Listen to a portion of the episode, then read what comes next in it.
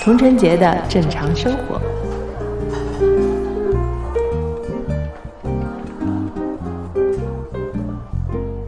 Hello，大家好，欢迎来到童晨杰的正常生活，我是你们的童掌柜。那今天呢，继续我们的读信环节。今天也是为大家选了四封信啊，然后呢，也是请到了呃我著名的播客主理人，因为通过几期节目啊，他都不停的出现，大家应该对他已经有所了解了。是樊一茹，哎，大家好，大家以后要做好思想准备，哪期节目我在呢，就说明那个不会不就是为了避免节目太干的，要捧个场，对吧？非常好用的，随叫随叫随来，润滑剂。也是因为最近因为掌柜时间有点飘忽不定，所以定别的别的对谈嘉宾有点难啊。对对对对，对我们樊玉茹，因为她非常。专业的，他本身也是做自己的播客，像新锦湖端会议啊，然后东亚观察局都是非常订阅量都是非常厉害的，在小宇宙上的节目，所以他非常的有经验，然后来打同打理就是掌柜的。播客的同时呢，也也会时不时的来做我的嘉宾，然后分担一部分 掌柜的压力。毕竟做单口的话，相对会比较干一点啊。对对对，对于听众来说，可能体验感没有那么的好。然后呢，特别是读信的环节，我觉得请到一位直男嘉宾啊，你是直男吗？呃，可可直，可直可弯。啊，真的！你让我回答，你让哎，你让我回答一些那个那个 LGBT 群体，我觉得也可以。嗯，好的，那。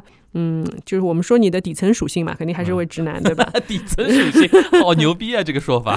然后，对，呃，作为一个男生的角度啊，来为我们的呃女性听友，因为大部分都是女生写我主要是来谢罪的，还是上次说的，主要是来谢罪，不要切腹就行了。切腹大家看不到，最主要是只有一些声响。对，嗯，所以呃，开玩笑啊，我们就是呃，还是言归正传。然后今天呢，我们的。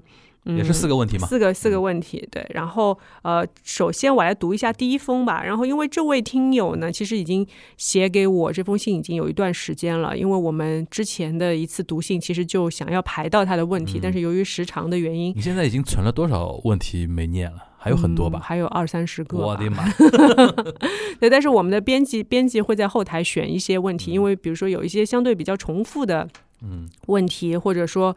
呃嗯，就是有反复来信的朋友，同一类型的，对对对，我们归到一起，对，我们可能会归到一起，或者选一封相对比较具有代表性的，来为大家解答。那这位小姐姐呢，也是要求匿名，那我们就用小佳来称呼你吧，嗯。啊，信是这样的啊，嗯，童姐姐你好，看了《再见爱人》就一直对你很钦佩啊，谢谢你。然后我现在呢也遇到了一点感情的问题，不知道有没有荣幸能被你指点指点。我现在呢处于第一次诉讼离婚判不离的情况，孩子由我抚养，但是男方随时都有可能来看他，或者说抱走他。他之前三番两次的跑来我家大吵大闹看孩子，从判决结果出来之后半年也没有来看过了，也没有任何联系。这期间呢，我还是很舍不得这段婚姻，孩子在长大，看着别人一家三口其乐融融，还是忍不住伤心。但是他今天又来看孩子了，说看不到不回去。在他大吵大闹、疯狂敲门之后，同意他视频看孩子。我感觉他还是没有变，脾气暴躁。没有看到啥挽回婚姻的意图，这让我感觉很迷茫。当时离婚有冲动在里面，但现在看样子不得不离。唯一就是觉得孩子没有爸爸，可能是我愈合不了的伤疤吧。但是只要争取到孩子抚养权，我还是会尽力把他养育好的。希望被你指点，谢谢聆听我的倾诉。嗯，这个好像在方法上很很很很少能够给到什么具体的方法吧？嗯，我觉得呃，首先小佳，我想。还是给你一个拥抱。嗯我觉得你现在经历的阶段啊，因为我也很抱歉，就是读你这封信读的有点晚。然后，嗯，我想说，因为上次其实已经编导已经把这封信的放在我们的一些提纲里面，但是因为时长的时长原因，对，没有就是没有及时的给你回复。然后之后的话，在微博私信也跟你有一些交流，说呃，接下来这个。呃，阶段的话会来读你的这封信，我不知道你现在是什么情况，因为到你写信给我到现在，我们可能播出已经有将近要半年的时间了。嗯，没有有半年吗？有，没那么长吧？没那么长，好几个月，反正四五个月是有的，我觉得。他这个信是在我们播客开始之前就刚开写始的时候，刚开始的时候嗯嘛，那就三四个月嘛。三四个月，嗯。嗯，那我们这期播出可能已经哦，对对，对。我懂你意思。是嗯，所以已经比较长的时间，我也觉得有一些抱歉啊。嗯。但是我觉得，嗯，有一段时间的沉淀吧，我觉得可能你现在更能够听得进我们说的一些东西了，嗯，然后我觉得，嗯，首先是，嗯、看你现在经历的这个阶段啊，我已经可以感受到你的煎熬，然后包括孩子的煎熬，因为有一个脾气比较暴躁的伴侣和父亲的话，嗯、不管他这个人本身是什么样子，或者说在你的婚姻当中他起到一个什么样的作用，他的脾气已经会给你们造成很大的困扰了。在这一点上，我觉得，嗯，爸爸这位孩子的爸爸确实有点，嗯，有点让我们失望啊。然后，哎呀，可能樊一茹又要谢罪了。对，这个这个是他的问题，这是显而易见的。嗯嗯，但是我觉得，嗯，你们的婚姻已经存在过一段时间，那、它存在过就是存在过，对吧？？然后，呃，你要面对的现实是说，你跟这个人，嗯、有情感也好，没有情感也好，相处的开不开心，这段婚姻都不可能在你的人生当中被抹去了。嗯，它是存在过的，然后更不要谈你们还有一个孩子，有一个继承事实的生命在那里，是你们共同还是个男孩的。共同抚育的，共同，哎，没有讲是男孩还是女孩，呃，孩子在长大，没有讲。OK，OK 嗯没有讲。呃，我觉得这个不是最重要的啊，但是就是，嗯，你提到他大吵大闹，我觉得这个事儿就是让我觉得很很不可思议，然后非常的不喜欢这样的行为。嗯我觉得作为一个男人的话啊，待会儿作为男人你可以聊一聊。那作为一个男人的话，我觉得最起码就是你要爱护你的家人嘛。虽然说你们可能是要分开，或者男生的话，他也是处于一种情感焦灼的这样的状态，自己可能心里很难受。但是男生大家知道，他本身就是一个体力比较强的那一方，嗯。然后他在大吵大闹的时候，他所造成的这种威慑力和破坏力，对于女生和小孩来说，压力很大。对会有产生很大的压力。嗯。然后包括就是更不要说是小孩儿了，我相信你的孩子应该还蛮小的，嗯。然后就从小就是要面临这种父母的这种环境的话，因为我也曾经经历过，嗯。我觉得很糟糕。就是我长大之后花了很长的时间才能从这种阴影中走出来。嗯嗯，所以我觉得这个是要在这里要谴责一下你的呃丈夫，因为如果你们还没有离婚的话，他还是你的丈夫嘛。嗯，然后说到第一次诉讼离婚半判不离的情况呢，其实我们参考一些具体的例子，像我身边也有这样的朋友，就是嗯女生想要离婚，然后男生不同意，然后第一次诉讼呢通常都是判不离的，嗯，但是呢一般来说第二次诉讼都会判离，因为所谓的冷静期啊，或者是分居到一定程度啊，就可能是我国的一些就是一些想还是想要劝和不劝离的这样的一个心态嘛，就是第一次相对会比较冲动，嗯。然后除了冷静期之外呢，可能还是说不要太草率的就嗯拆散拆拆散一段婚姻。嗯。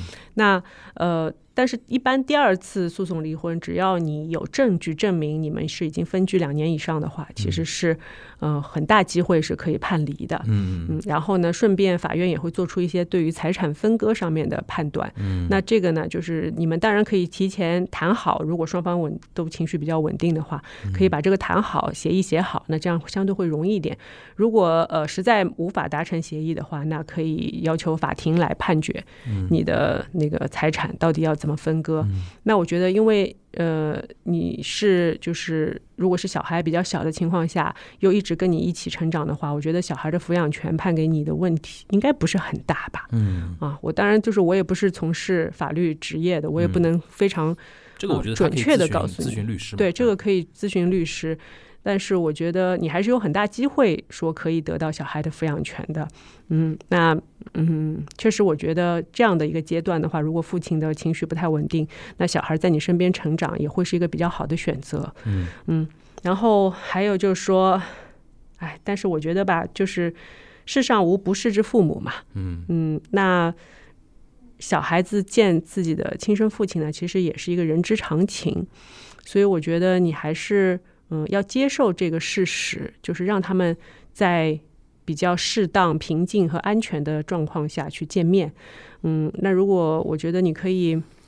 嗯，找一些朋友、亲人陪着你呀，或者说大家约一个相对比较公开的场合、公共场合见面，那这样，嗯，双方都容易比较容易来控制好自己的情绪。那对小孩来说，他也会比较有安全感。嗯，你说说吧。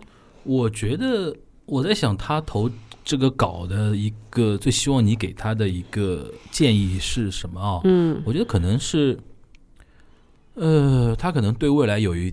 有不明确吧？迷茫嘛？迷茫吧，就是要不要一个人就这么带小孩大，或者说再去找一个合适的伴侣？嗯，我觉得他现在更多想的是能不能挽回这段婚姻。挽回吗？我觉得不用挽回了，都已经这样了。嗯，都已经就就像你上次读信的时候说，一旦一旦有伤痕的话，是很难修复的嘛。嗯，是很难，而且这个伤痕是非常强烈的伤痕。对对，已经鸡飞狗跳的那种伤痕了。是你说未来怎么才能跟那个人重新走到一起？只是为了，只是因为要让小孩有一个外表上的一个圆满的家庭吗？呃，是。但是我觉得，虽然我不知道你们的最具，就是很多细节具体的问题，我们没有办法在这里来聊。但是，呃，我觉得男生现在处于这样的老是大吵大闹的状态，确实就是对你们，就算你继续跟他回到婚姻状态，我觉得也。不是一个特别好的选择，对，因为嗯，你虽然情感上有点舍不得，或者觉得说因为小孩啊没有父亲在身边，好像是一个亏欠也好，看到别人其乐融融也好，嗯，对，但这个只是别人嘛，那对你自己来说，你还是有自己的切身利益以及切身感受的，对不对？那可能就是你们没有那么合适，但是他也是你当初的一个非常重要的决定，一个选择，所以现在的话，一切的。一切都是为了自己的选择而去承担和承受，然后因为你有孩子，那你就更应该要强大起来，更加需要强大起来去迎接这个挑战。就说这个挑战来自于哪里啊？我觉得一个是来自于情感方面的，嗯，因为两个人结婚到生孩子这一段时间，肯定是有相爱的过程的，嗯，然后对这个人，你跟他一起生活，点点滴滴也是肯定是有情感在里面的。那虽然说一时冲动提出离婚，然后现在已经有一年多的时间，我觉得双方都应该把这段关系已经思考得很清楚了。然后包括他老是来大吵大闹这种行为，其实你有没有考虑过，就算这段婚姻挽回了，那他这种毛病能不能改呢？对，或者说当初让你下了离婚这个决定的他所有的所作所为，对，你们关系中的问题有没有可能被解决掉？对对吧？如果是没有办法去解决，你觉得哎呀，就是四处碰壁的感觉。我觉得如果只是情感上有一些不舍的话，那就想办法让这段时间尽快过去。嗯，因为嗯，作为一个如果你们真的离婚的话，作为一个单亲妈妈，你将来要面对的现实层面的问题，会比情感层面的问题要多得多。对吧？就是首先财产的分割呀，然后孩子上学呀，然后包括未来跟照顾他的人手啊，对，跟父亲的相处啊，你自己的工作啊，这这这些都是非常的具体的人生的大问题，对吧？就是你可能到那个时候也没有时间去想一些非常情感方面的东西了，嗯你要做一个非常独立的单亲妈妈了，是这样的。嗯，然后包括小孩子的话，我觉得就是你提到你会比较担心说以后孩子能不能健康的成长啊什么的。嗯，其实，嗯，我都不用多说，你现在的情况已经可以回答这个问题了。就是孩子在这样一个是不太稳定的家庭环境当中，你觉得他能正常的成长吗？不太可能吧。嗯，但是我只能说事已至此。那人生本身就没有没有完美的，嗯，对吧？一家三口其乐融融，嗯，固然很好的，固然很好，但是现在的现实状况不允许。现实状况现在每年的离婚率很高啊，对，那你面对的现实状况也不允允许嘛，对吧？就可能这个这个 option 已经没有了，对，这个可能性已经没有了。那我们就想别的可能性，就是怎么样让孩子，呃，在父母分开的情况下，还是可以健康的成长。那首先，我觉得就是。你和你的前夫吧，如果你们真的离婚的话，你们两个要一达成一个共识，就是在见小孩的时候，大家都保持一个稳定的情绪，然后同时要告诉你的你们的孩子，爸爸妈妈虽然分开了，但是还是爱你的，你没有缺少任何一个人的爱，嗯，然后也可以定期的见到自己的父亲，然后和妈妈一起嗯，好好的长大，好好的上学。我觉得孩子，你不要小看一个小孩子。小孩子是可以理解的，你只要跟他呃用成人的口吻去跟他聊这件事情，我觉得他是可以理解的。对，而且特别是现在的小孩，肯定比我们小时候要更成熟一点吧。我觉得他接触到的信息也很多，包括班上，我相信他如果上学，他的班上也会有经历相似的同学。对，因为我觉得现在小佳啊，因为嗯，我们不得不说，你需要承担的可能多得多。嗯，对，就是这个时候是你要。加强自己的能力，展现自己女性力量的时候，就作为一个母亲，你要怎么样的保护自己的孩子，嗯，让他能够健康的成长。所以你要你要给他灌输什么样的观念，其实是很重要的。嗯，就是父母离婚，孩子当然不，就是我们觉得是。不要去说觉得自卑啊，觉得说在学校里怎么样抬不起头啊什么的，因为我觉得有时候父母的话，他给他灌输一些正常的正能量的观念的话，孩子是他可以复述出来的，就是他在学校他可以去跟同学说的，说对我父母是分开了，但是他们还是很爱我，他们只是不适合在一起。嗯，那我觉得如果孩子可以把这种观念去传达出去的话，我觉得别的同学也对他无可指摘。就是你可以说什么呢？对吧？其实我自己都面对了，那你你们有什么可以说我的呢？对吧？我觉得这个就是还是自我中心的一个确立吧。然后对对，就是嗯，本身就是成长当中会碰到的一个问题或者风险，或者别人的各种眼光，你是有那个力量，你去反抗或者说防御自己的。对，但是怎？怎么样可以让他拥有这些东西？其实跟你你很有关系。其实我有一个亲戚也是这个问题，就是他的父亲去世了，去世之后呢，他的妈妈呢，她相对来说就会比较活得小心翼翼的那种，嗯，就是跟甚至跟女儿都不怎么交流了。他有点怕跟他交流吧？对，不知道怎么说。对。然后女儿呢，就是因为也上初中了嘛，然后在学校里就有一些。被受到霸凌的感觉啊，然后就不愿意去上学，嗯，所以这个这个也是一个问题。其实，嗯，就是在这种情况下，如果失去了另一个呃双亲，就是去掉其一的这种情况，其实妈妈这个时候会变得非常的重要。嗯，我觉得我妈妈就是在小时候就给我树立了很多这样的。观念，嗯，首先你是一个强者，你不是一个弱者，你不是因为父母离婚你就变成一个弱者了，嗯，对吧？你没有欠这个社会什么东西，对，你好好的上学，好好的念书，跟同学好好相处，你没有做错任何事情，对，所以他们没有资格来评价你的父母，对，对吧？这是这个就是你要灌输给孩子的一个东西。当然，就是我知道这些所有的重担压在你身上，你可能会有点不堪负荷，但是这是你目前要面对的一个东西。嗯，这是也是一个没有办法的事情嘛，就是所有的选择都要自己负责。嗯嗯，就是这样。当然，我觉得你很不容易啊。我看了你的这个这个信之后，我觉得在情感上我是完全可以体会你的感受的。我也觉得，嗯，你受到这样的对待，遭遇这样的事情，确实很让人不舒服，很让人难过。嗯嗯，但是事已至此，还是这句话，我觉得。要让自己在在这种就是人生逆境当中啊，去获得一些成长的力量，而不是说，呃，我就不停的情绪不稳定啊，不停的就是去想一些嗯以前的事情，嗯，毕竟我觉得其实有孩子在身边的话，嗯，一个就是从比较负面的角度上来说，你是多了一个负担，但是从正面的角度来说，因为孩子的存在，你需要变得更坚强，他会给你更多的力量。其实从这个方面来说，有孩子确实，嗯，可以让你更快的走出你的 emotional，嗯，对，走入现实吧，嗯。那你觉得，那你觉得会鼓励他积极的去找下一段感情吗？嗯，我觉得还是看阶段，嗯，就是首先你先把现在事情处理好，因为第一次离婚没有判嘛，嗯，没有判离嘛，嗯，让我们要把这个流程走完，对。然后，嗯，慢慢的说，嗯，因为其实如果在这个阶段你去找别人，其实也是一个不太负责任的行为，嗯嗯，接受别人的帮助，其实也是不太负责任的行为，对吧？因为，嗯，你还牵涉到一个就是报恩的这样的问题。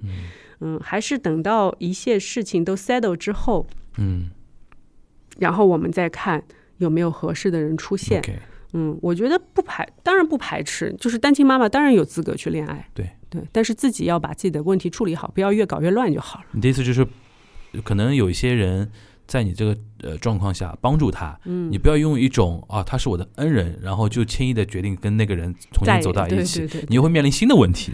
对，就不要再草率的进入一段婚姻了。对，既既然已经接已经有一段不太成成功的，嗯关系了，然后嗯，就没有必要反复的踏入同一条河流嘛。嗯 嗯，对嗯好，下一题啊，嗯，下一题我来啊，好像是个男生，哎，念。男生终于出现嗯终于出现男生了。提问者，呃，他又没好像没写要求匿名吧？嗯嗯，小吴，小吴啊，反正叫姓吴的也很多啊，无所谓，姓无所谓，姓吴啊。呃，佟掌柜你好，我今年刚本科毕业一年了，家里面劝我叫我考研，嗯，考公务员、当兵，我已经考过一次研了，失败了。二战考研在家，考前最后一个月，嗯妈妈委委婉的说家里经济不好，要倒闭了，嗯希望你出去工作挣钱补贴家用。说完这句话后，我就学不进去了，纠结了一个星期，还是出去找工作了。我一方面认为自己应该承担这份责任，一方面又有点怪父母（括号心里觉得不应该有这样的想法）。嗯另外，我的女朋友老是说我不上进，到底怎么样才是上进啊？赚好多钱吗？哎呀我觉得 小吴啊，小小吴，我记得你啊，你在给我的私信写的非常的真诚，然后也写了好几封给我，嗯然后很想出现在播客当中，嗯嗯，跟我们有一个互动。然后我看到你在小宇宙应该也有留言的啊，嗯，很高兴你一直在呃 follow 我，嗯，然后。呃，看得出来你在准备考研，因为准备考研可能就是相对来说没有朝九晚五，嗯嗯嗯，所以就是思考自己的前途的这样的时间会多一点。嗯嗯，然后，哎，我觉得你其实对于考研这件事情，我没有太大的发言权哎。嗯，我觉得你可以来讲一下。我也没考过，你也没有考过我没，考过。但是我有朋友在考，嗯我有朋友在考试，他也是考研好几次都失败，嗯，然后有几次是根本就是复习到最后就是退缩了，就整个 慌了对吧？就说我不去了，就是这种。是有这样的。对，因为就是我后来最近跟他聊天啊，他因为他是考的比较专科类的，像建筑学这种，嗯。就说要画图画八个小时这种考试，然后他就说，呃，他说我后来看了 B 站上的一些就是指导考研的这样的视频，UP 主上传的，他们就是可能是很厉害的学霸，然后他们就说。呃，包括他，因为他想考清华的建筑系，然后就有一些清华的建筑系的研究生来告诉他，就是来 up 一些视频，就说呃，考研它是有一个规律的，嗯就是你可以去呃找到它的题眼，嗯怎么样找到它的题眼，以及应该怎么样准备，然后他要你画这幅画的。重点是在哪里？你必须把这个东西画出来，而不是盲目的就是去画一个什么。这当然我也不太懂啊，这是比较专业的点。但是我觉得就是呃，总体来说，就是我这个朋友他又有信心今年去考研了，嗯，因为他觉得说我找到可以找到题眼的方法。树立勇气了。是的，所以我觉得，呃，我虽然我没有考过研啊，嗯但是我觉得你。你的你的就是考研的这样的失败的经历，已经经历过一次之后，第二次是不是能够找到这样的嗯呃学习方法和规律，我也不知道。但是提供给你一个小小的 tips 吧，可以去 B 站看一下。嗯，然后呃，考公务员啊、当兵啊，其实都是比较就是稳妥的一条路吧，一条已经可以看得到未来的一条路啊。然后嗯，妈妈又说经济不好。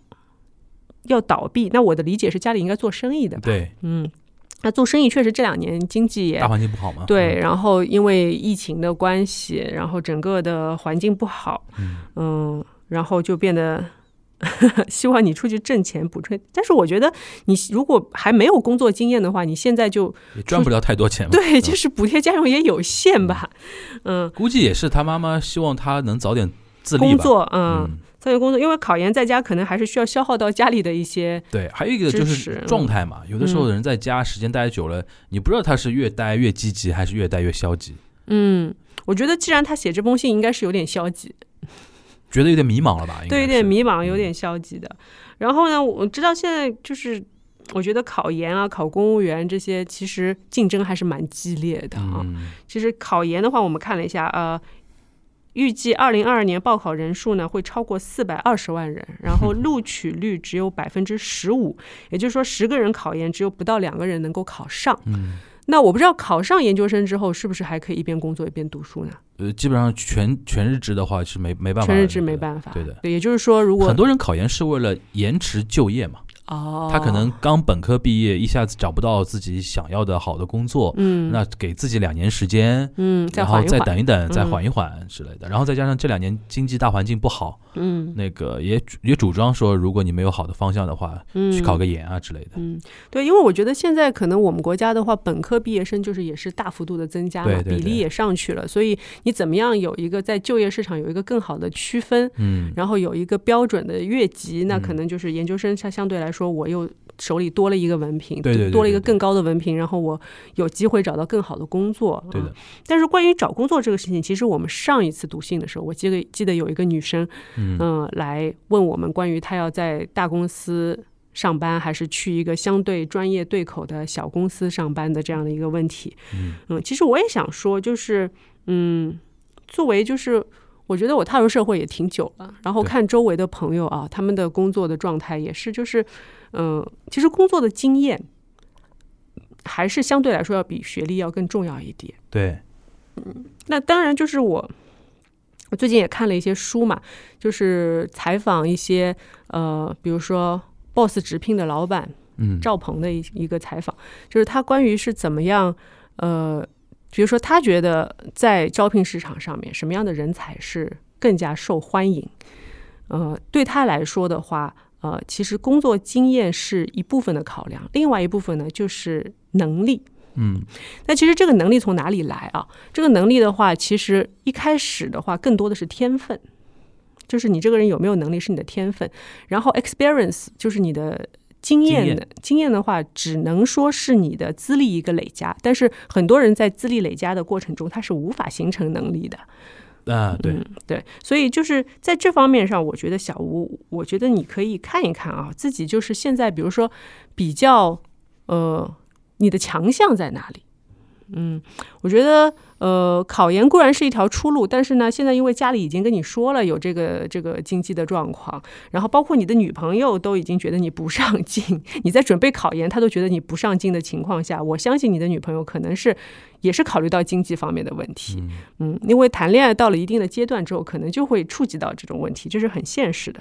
然后呢，就是说那从周围人的压力来看，他们都会比较希望你早日的去工作，嗯是这样的吧？因为我我我 get 到的信息是这样的啊，嗯所以呢，嗯，你现在也说你有学不进去的状况，嗯、心乱了嘛？是，所以我觉得，嗯，在这样的情绪的状态下，是不是还有必要坚持考研？对，是吧？嗯，然后是不是早日的去发掘自己的 ability，找到自己能力的强项，然后去把去把工作去做起来？嗯起码你，呃，通过，因为我觉得找到自己真正擅长的事情，你还是要去尝试的。你可以，你可以尝试一些各各行各业啊，你想要做的，你都去试一试，然后觉得什么适合自己，嗯然后就可以进入职场了。我觉得早进入职场，至少对我来说，我觉得是一个比较好的事情。你觉得呢？我也觉得，嗯，我觉得，因为他的考研的目的，并不是说对什么学术方面啊、嗯。有这样的野心啊，或者是有这样的好奇心。嗯。如果只是为了说，呃，给自己一点时间，嗯。或者说变相的让自己有一些方向感的话，嗯。我觉得现在这个机会也挺好的呀，就是说，呃，家里啊和环境啊和怎么样，就逼着你先去工作。那我觉得这就是一种安排嘛，嗯，上天的安排。对。然后我倒是唯一的建议就是说，如果你找工作的话，甚至可以离开自己原来的城市，去嗯，闯一闯是？去别的城市闯一闯。我不知道他现在生生活在哪里啊，嗯，但是应该是，应该是看不出来，反正 看不出来是怎怎么样的。然后，但是家里逼着考研、考公、当兵，我觉得可能偏北方一点吧。哦，北方的家庭可能比较希望自己的小孩，比如说考公务员啊什么的，嗯就这种偏多一点。你是不是到北上广深去尝试一下？对吧嗯当然我不知道你的那个呃专业背景是什么啊，嗯比如说你去城市里边，呃，一线城市里边去待一阵子，对吧？嗯找一找自己的可能性，我觉得这是很好。所谓的上进嘛，我觉得也是这样嘛。我觉得我认为的上进不上进，就是你对自己的人生有没有想法和规划嘛？嗯对吧？一旦迷茫的话，我觉得就不上进了。嗯，我觉得迷茫也可以，但就是年轻的时候可以迷茫嘛。可以迷茫，但是呃，在你周围的人看起来，迷茫的你就显得没有什么光彩，这个是没有办法所谓的没有上进嘛，就是在他们眼中是这种感觉嘛。对，吧就在踌躇不前，你没有一个明确的目标。你跟他聊任何事情，他都说啊，还我不知道最近啊嗯就这样啊那种感觉嘛，对吧？这种可能女生会比较着，呃就女朋友会比较着急一点，嗯，对。是的，但我觉得现在其实关于男女关系这个方面啊，因为你，嗯，在前途未卜的情况下，其实谈恋爱会挺麻烦的，嗯，然后也不太容易说两个人。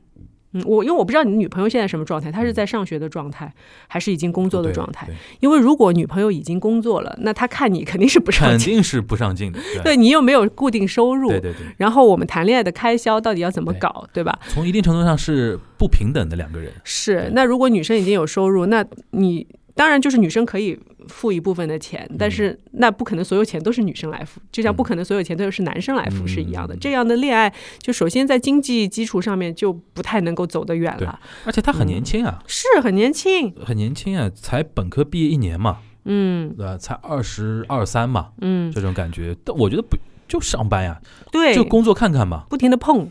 对吧？嗯，我觉得就是对于女生来说啊，嗯她你你因为小吴的问题也是说，女朋友觉得我不上进，到底嗯怎么样女朋友才会觉得我上进？嗯那我觉得你还是要树立一个目标，就是女生都会看到男人，就是说工作的男人最美丽嘛，对吧？就最是的，对这个工作的状态，嗯，就是。就是你备考的过程，其实也是工作的状态。对对对，但是你不能说我一会儿想备考，一会儿想工作，嗯嗯那这个就会让女生觉得也你这个人怎么老是不务正业，不知道在干嘛，对吧？你女生就是看到男生就是非常认真的在做某件事，她就觉得你很有魅力，嗯，然后你是上进，这是真的对吧？是真的。是真的的，是真的。其实我觉得现在的女生啊，跟以嗯前的又不一样，就是不是绝对看钱的。嗯，当然，如果你的女朋友是绝对看钱的呢，那我觉得可能你现在真的满足不了她。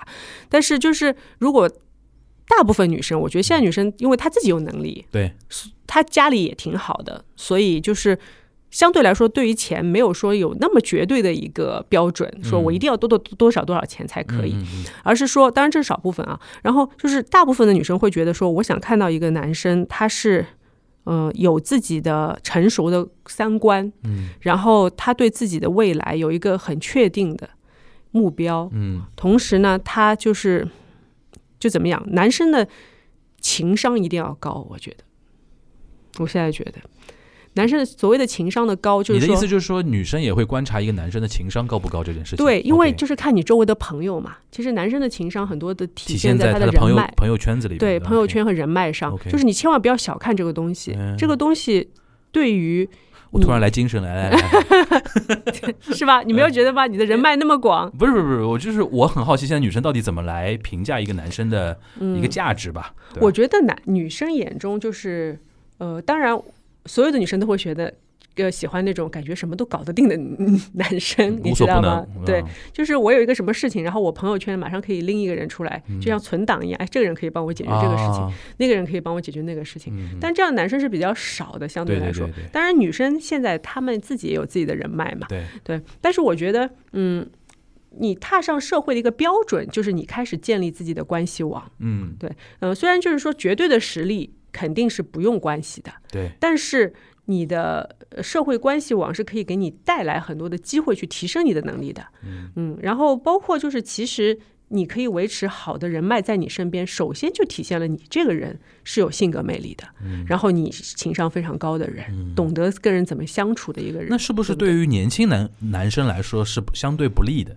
他可能刚从学校出来，也没有非常强大的社会关系，嗯我觉得这种性格是需要培养的，嗯，就你要有打开这个视野，嗯。打开这个观念，然后你就会相对去多的吸收一下关于怎么跟别人沟通以及扩展人脉的这样的方法，对，而不是说只是闭关。因为我觉得小吴现在状态是很接近闭关，你知道吗？对对对对？就是因为考研，他也不需要跟很多人接触的，嗯。然后呃，相对自习的时间会比较长一点嘛，嗯。所以跟外界接触少。那我觉得作为男性的话啊，嗯，哪怕是站在两性平等的角度来讲，我们都需要，就男性和女性都需要去多多的接触外界，嗯，因为呃。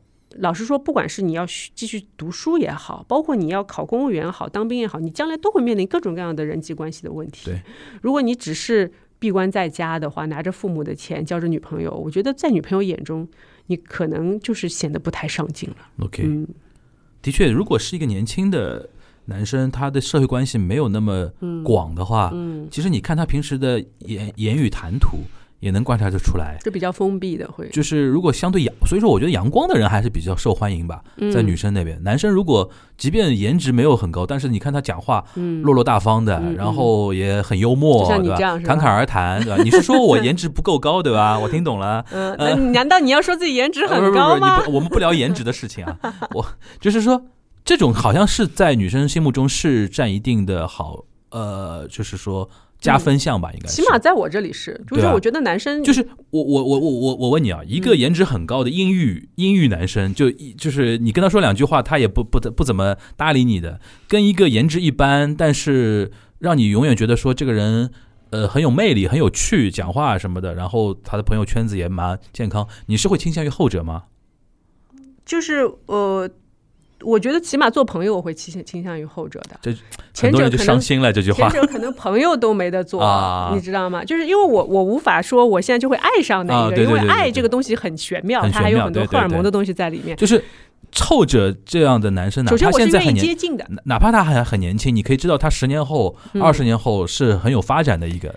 是，就是你会觉得跟这个人在一起，首先我们聊天没有障碍，不是说我说一句话你听不懂，然后你说一句话我觉得莫名其妙，对对对就会有这种人。那前者你说什么阴郁的、不太言语的男子，可嗯能他根本不善于言语，你知道吗？可能他也知道自己不擅长，我就摆一个 pose 就好了，然后你们主动来接近我就可以了。但是可能很多。这种类型的男的，你跟他说一句话，你就会发现你不想再跟他聊下去了。嗯，对，所以我觉得，呃，人跟人之间还是需要不断的用沟通，然后不断的价值观的碰撞来产生很多的火花，然后有了火花之后，温度才能起来嘛。嗯，那不然你一直冷冰冰的干嘛？两个人一起摆 pose 嘛？对对对对，是不是？这个就就是在人人的最底层的交往当中是不存在的。嗯，所以，呃，所以我觉得阴郁男子吧，就是如果你真的。意识到自己不太善于沟通，那还是去学一学沟通吧。嗯，因为你就算帅，你也不会帅一辈子，对吧？对对对对对，这的确是，就是尤其像现在社会，好像沟通又是更重要的一件事情。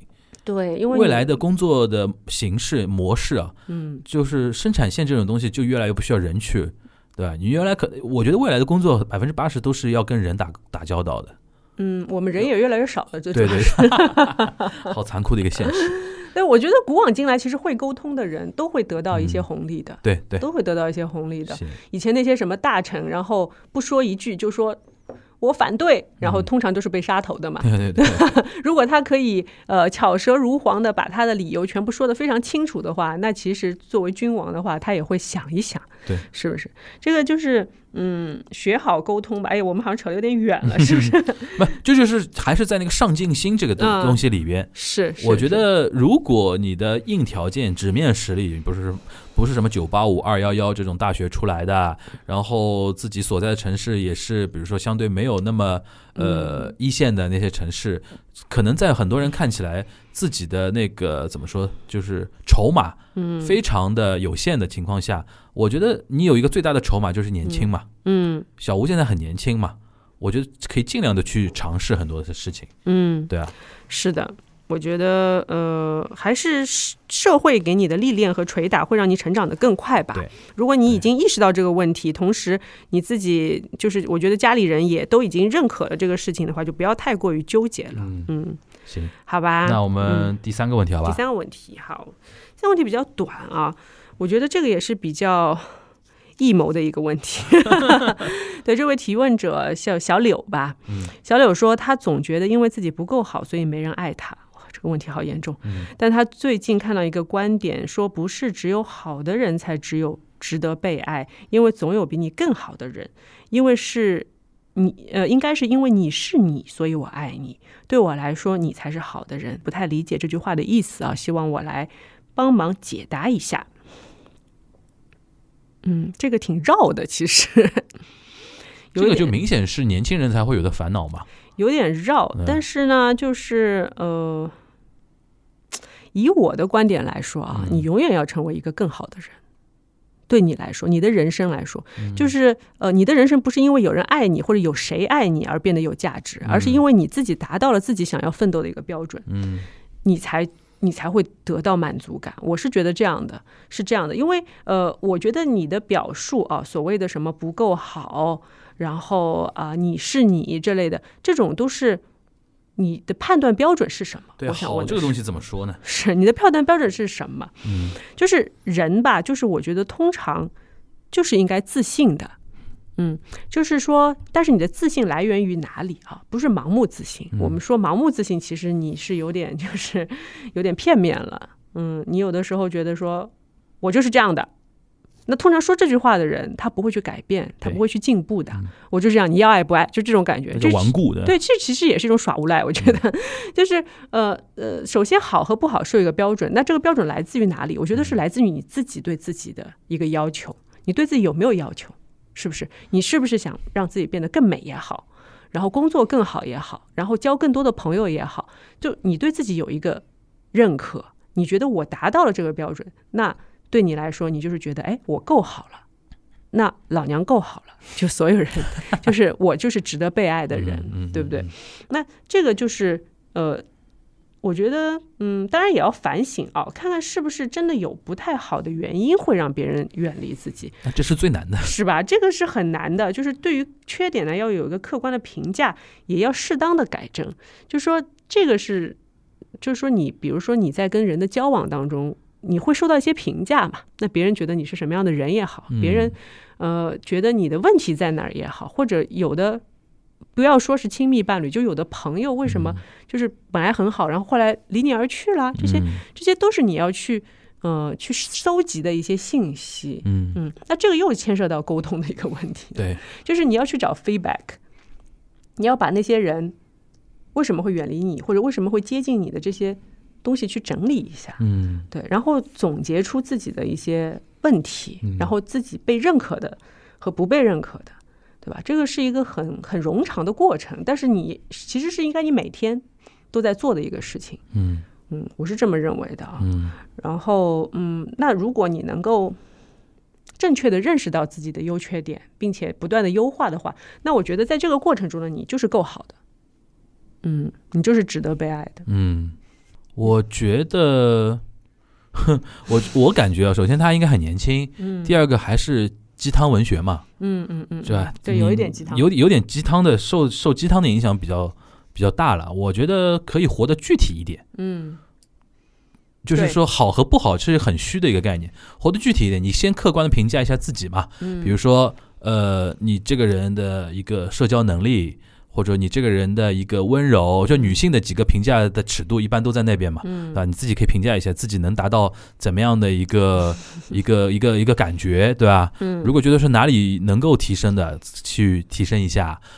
呃，如果觉得自己 OK，如果有些东西也不想改，改不了，嗯那也就这样，嗯，对吧？我觉得不用用好和不好，因为好和不好是价值判断嘛，对，没有对哪有人是不好的人啊？我不知道，我不觉得有一个人是不好的人，嗯。只能是说你在某个维度上这一点是被呃男男男生评价的，有一嗯。点是有有一些维度上这个男生可能是讨厌你。这这这这种这种的，这这个没办法嘛，就每个人都有自己的不同的一个一个点，一些东西，也没有必要为了什么具体的事情去改变什么，嗯，对吧？先客观评价自己，而且是活得具体一点，我觉得，对具体一点，活得具体一点是，然后给自己设立一些具体的目标吧，对自自信，我觉得肯定得，每个人都得有自信。没有自信的人，我觉得你在爱爱情里边、亲密关系里边也是很卑微的，嗯老是去讨好别人。嗯，然后它里面说到说不是。不是只有好的人才值得被嗯爱，因为总有比你更好的人。我觉得这句话这句话就很奇怪，就很鸡汤嗯 就说什么叫比你更好的人，嗯然后什么叫只有不是好的人才值得被爱，就是、嗯就是就感觉有点有点走偏锋的感觉。对对对那他可能就这个这个点是就点出有些女生可能她看上去不够好，嗯或者她有一些不好的品质，但是依然被爱嘛。嗯但是这个嗯。我不太我不太能理解这句话啊，我只能说你不要去被这种绕弯子的所谓的鸡汤的话去绕进去。嗯对吧？里面有一个点蛮有意思的，就是你你们女生真的是会很在乎自己被不被爱这件事情吗？嗯，我觉得这个被爱首先是多维度的，嗯就是你不一定是作为爱人被爱，嗯，有的时候是作为朋友被爱，就被需要，对被需要、哦。被被父母爱，嗯，被呃朋友爱，或者被你的长辈爱，被你的老师爱，这种爱是很多维度就是说，在一个社会评价体系里边，嗯。处于一个别人眼中相对高的一个评价的一个点，个这这一个人这一点对于女生来说是相对比较重要的。我觉得对男生也重要啊。那，我觉得男人好像不太去想这个问题，不在意吗？如果所有人都不喜欢你，你也无所谓嘛。我觉得，我觉得男人其我是针对是说男女这一块儿啊，嗯男人好像很少去想说，哎，我不会我会不会被某某个女人爱啊这个问题。嗯，那如果你你是爱这个女人，那你肯定希望她也是爱你的嘛，对吧？但是他可能通常的路径就是说，哦，我要我要达到什么样的话，嗯可能能够有资格去跟哦，他在。我知道了，就是男生的着力点是在于他更多的去获得社会上的一些认可。获获得社会的认可和资源。对你有一个有一个公众的认可之后，你就会觉得我就是值得爱的。对，普信男嘛。不不，这个还好一点，就是你至少拥有一些东西。嗯然后就说，呃，所以就是两方的，你你的意思是说，两性的着力点会不一样。，对，比如说男生觉得只要我被社会认可了，我就是值得被爱的。就我是强的话，嗯总归会有人爱我的。嗯，就是女生会比较在意是说，呃，我会别人怎么来看待自己。就是女生会比较在意说，我有一个特定的人，如果他爱我，我就拥有无限的价值。对对对，如果他不爱我，我就好像卑微到尘埃。他的价值好像是被别人来评价的。啊、但是我觉得现代女性应该是更倾向于男生的这样价对对对对值观吧。这也是现在为什么两性问题越来越尖锐的一个地方，就是嗯男人还处在一百年前以前的那种价值观，而且他会觉得说世界就是男人征服世界嘛，嗯，男人征服世界，女人征服男人嘛，嗯就原来就是这套想法。对，现在突然放眼望去，哇塞，这个世界都快被女人给掌控了。对，然后他在家庭、婚姻、亲密关系中中间里边找不到一个普信男、普信男的一个抓手了，他就现在会慌。嗯，但是就是这个转变啊，其实我对于男呃，你说男男生慌，其实我觉得女有些女生也会慌的，嗯，就是嗯，他也不知道怎么处理这个问题，对吧？对，因为女生的话，她又要对抗自己内心的那个想要被照顾、被嗯爱的这种、呃很基础的情绪吧。但嗯这个情绪是来自哪里呢？来自于其实就是那么多年的对于女性的一些要求不平等压要求，甚至于压迫。但是这个东西不不不可能说我们在就是呃一一年半载就去把这个事情改变掉，这是被植入深处的一个东西。你、每一代女性都是会被这样教育的。然后呢，当然教育他们的是谁呢？就是男性。对的，上一代的爸爸妈妈，对对，所以呢，就是一个就是女生慢慢的就是要在心中戒除这种所谓的对女人的标准，比如说嗯女人一定要呃相夫教子，嗯，一定要做贤妻良母，你才是一个好女人。对，但是呢，其实你可以放在一个公平的呃观念上来说，其实男性如果要得到社会价值，女性也要得到她的社会价值。那反过来说，就是如果你能够在社会上证明你是一个有价值的人，那你嗯就是一个够好的人。嗯嗯，这个也解答了我觉得柳叶子所谓的够不够好、值不值得爱的问题了。嗯嗯，我觉得在社会上获得尊重、获得地位是，嗯、现在女性所要去争取的一个东西啊，嗯而不是说去争取某一个人的爱。因为我觉得，嗯，两性关系也好，爱情的产生也好，它其实是一个，呃。说起来是有点微妙、互相吸引的东西。嗯，如果你是一个已经可以把自己在社会上的地位或者能力已经表现得很好的一个女生，那我觉得你就不要纠结于有的男生是不是真的爱你这件事情了，因为嗯，你不可能说为了谁去降低你的标准的，人总是往上走的，嗯嗯，是吧？就是呃，这个男生如果他他因为你的这些拥有的东西而去害怕退缩，或者说被你的光芒所灼伤的话，那其实他真的不太适合，或者或者不太值得你爱吧？我觉得是这样的。对，所以我觉得柳叶子这个问题其实要回答起来也很容易，就是你以自己的标准不断的达到自己的更好的状态，然后看到这个时候有谁来适配你。嗯嗯而且这种好和不好，其实是自己感觉到好和不好，对你不要不要是别人标准的那种好和不好。是是这样的。行，那我们那个最后一个问题，好吧？好，好长。最后一个问题非常长啊。呃，提问者叫小 C。嗯。佟掌柜，刚听完你的播客，想投个稿，也当个树洞，说说自己的事情。呃，我今年三十一岁，除了高中跟同学拉手那种短暂的恋爱，没有真正谈过恋爱过。我自己认真分析过原因，如下：一、生活圈子小，一直在女生多的环境里，跟异性接触很少。国内没有美国那种 party 文化，想在自然的生活领域里认识异性的机会几乎是没有。二。对于开始一段关系比较谨慎，希望自己至少是被真诚的喜欢或者有好感着才开始。曾经有老同学或者工作中认识的男生表达过想在一起，但是自己总觉得他们不怎么了解我，也没花时间花心思在我身上，只是想谈恋爱而已，所以就拒绝了。三，在异性社交上过于被动。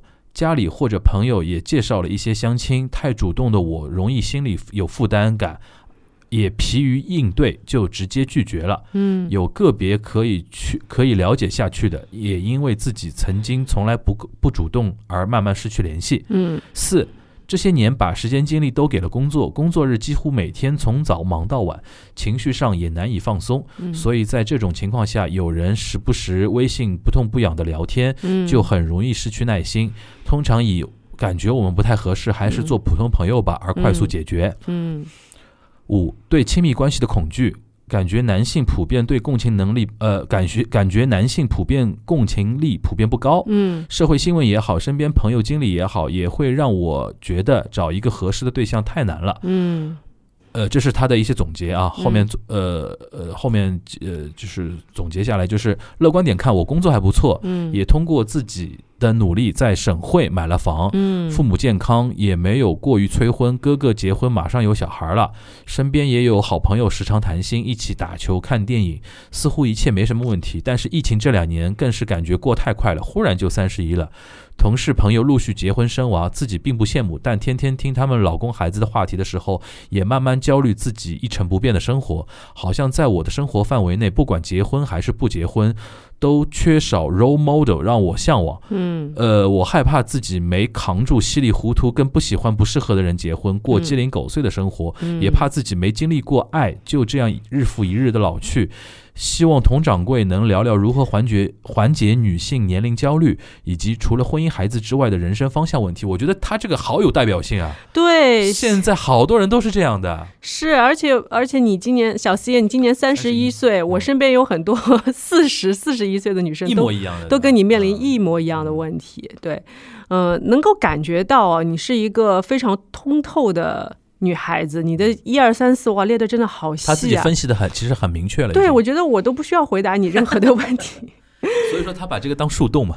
对，我觉得就是嗯，其实你想的 很清楚了，然后利弊就是 cos pros 已经列的很清楚了。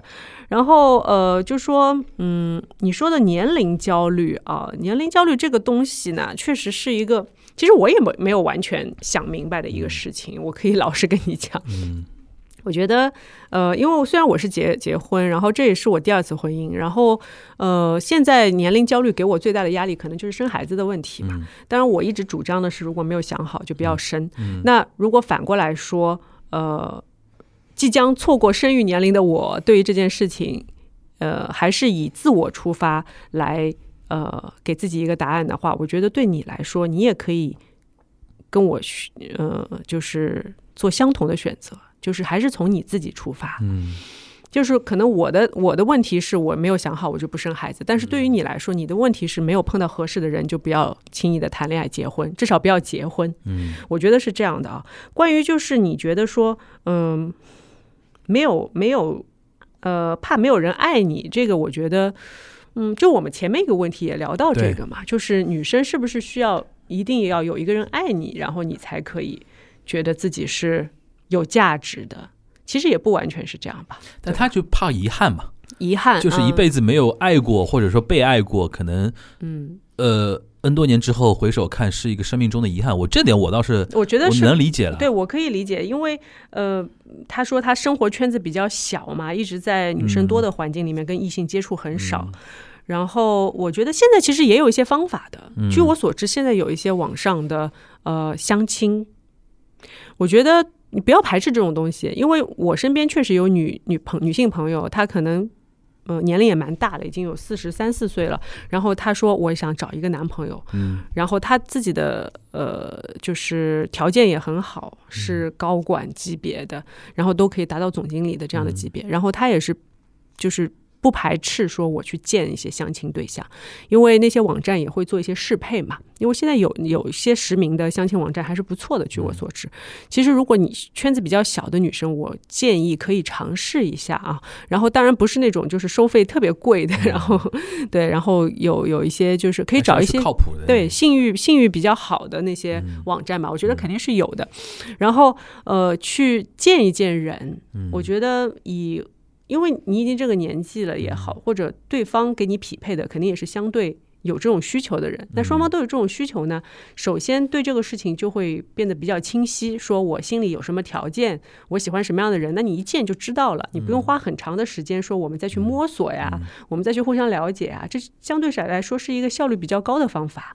嗯，然后呢，我觉得，嗯，我觉得现在的。呃，我国的女性啊，她已经可以引入一个概念，是什么概念？就是 date 的概念。OK，嗯，就是因为呃，我们以前是没有 date 的概念，date 就是说，如果是约会的话，就是等于说我们就是男女朋友了，嗯，就是才能约会，是这种感觉。然后，其实 date 在国外的概念就是说，我们先接触接触，我们先认识认识，就是双方都处于这种互相了解的。阶段，嗯，不是说我跟你 date 我就一定要跟你谈恋爱，但是我 date 你肯定是对你有这方面的想法，就是觉得有一点可能性。我想想到一个梗，就是上海话里边原来叫谈朋友啊，这是一种说法，还有一种叫谈敲定嘛，得 calling，calling，嗯，敲定。其实你的意思就是说，原来在人们心目中，date 就是敲定，嗯嗯。现在我们要有一种不敲定的那种 date 的那种状态，对，可能就是适配看看，嗯，是不是适配？适配的话，我们再所谓敲，再聊下去，再聊下去，对，就是可以引入这样一个概念啊。我不知道对于你是不是适用，呃，如果相对圈子比较少呢，就可以试一试相亲网站，我觉得也是可以的，嗯，因为确实女生到了一定的人生阶段，像你。我看你阶段性的工作方面已经非常成功了，就说至少在三十岁已经拥有了房子啊，然后工作也比较稳定。对，所以就是呃，我觉得家里安排的相亲呢，就是也未尝不可去看一下。对，可以去看一下，可以去看一下，因为也不是说去看了我就要嫁给你嘛，对吧？然后你也可以回来跟父母明确的说这个人合适你还是不合适你，这个都这个都是可以的。嗯，我觉得我最最能。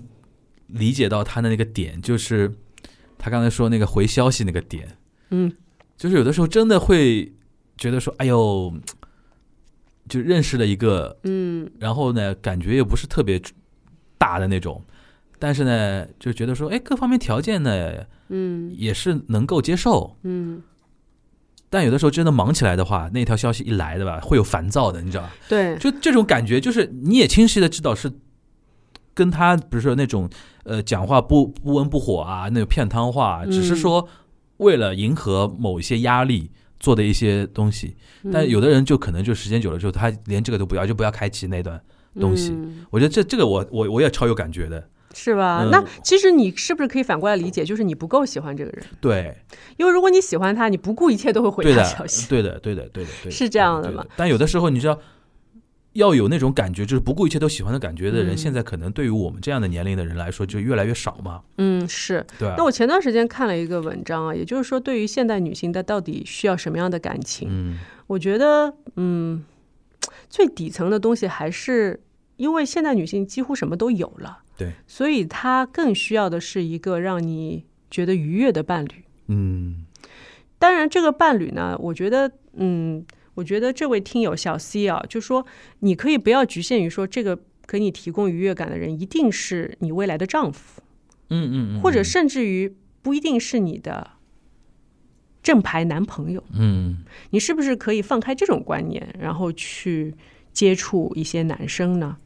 让你有好感的男生，是不是有可能这样？我们来试试看 操作一下啊。嗯 嗯，当然我知道打开这个观念并没有那么容易，而且看上去就是你也是跟异性相对接触比较少的一个女生。嗯嗯，那我觉得对你比较安全的方法，还是我们之前说的那些在就是至少有在社会保障制度下的出现的男性，嗯那这样就不会上海话薄薄的养花花的，不会不会，哎就普通话要怎么说？太太不靠谱。对对，不会太不靠谱，就至少就是在你的价值观里是可以接受的人，嗯，但是慢慢的随着你接触异性多了，就你可以尝试打开一些观念，就是我们不要上来就有一个什么要结婚啊或者一定要谈恋爱的这样的观念，这样反而会把自己锁死，同时也让对方感受到很大的压力。嗯，但是我觉得一切的一切还是要你足够喜欢这个人，对，还是要足够喜欢这个人。你我们还是这句话，宁缺毋滥。嗯，你会发现，你跟一个不喜欢的人在一起有多痛苦，可能痛苦多过于你现在所谓的焦虑，对，很多很多。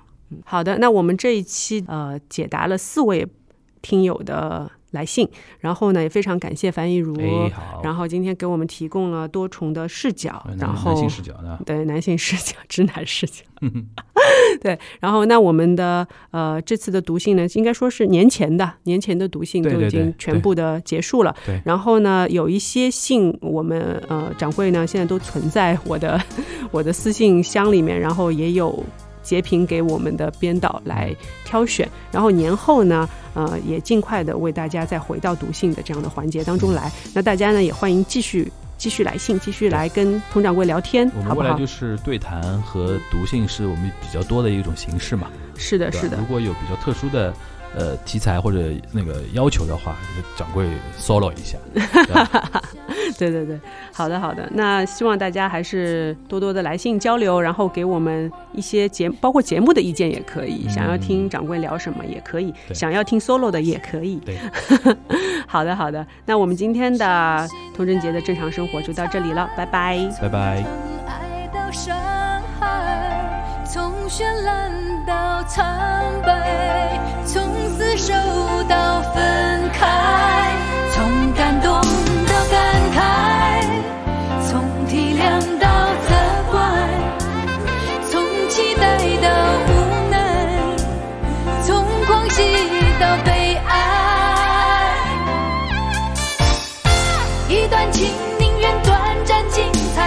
先去问他会不会有将来？